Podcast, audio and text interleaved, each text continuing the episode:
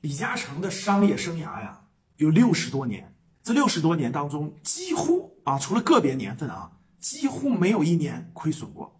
所以李嘉诚呢，一直是多年来哈，一直都是亚洲的这个可以说是商界的顶级人物。那为什么呢？我看了份资料哈，李嘉诚一九五零年开始工作，二零一八年退休，六十八年的时间，各位经历过什么？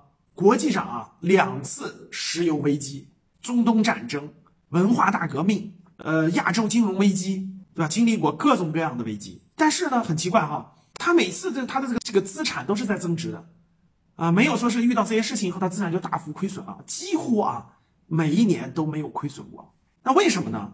李嘉诚就说了两点，分享给大家。第一点，他百分之九十的时间都是在考虑失败，就任何项目啊，大家知道李嘉诚的公司是遍布全球五十五个国家，然后呢，项目非常多，可不是只有房地产啊。人家有电信啊、港口啊，对吧？零售啊，其实非常非常丰富业务模式。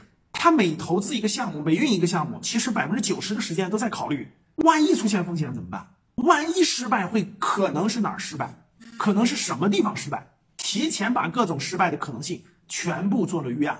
所以呢，按李嘉诚的话说，就是所有的项目都是未买先卖，就任何项目在买之前就把退路想好了，就是我去做这件事情之前。我就把未来怎么退出想好了，未买先卖，这是很深高深的商业智慧啊。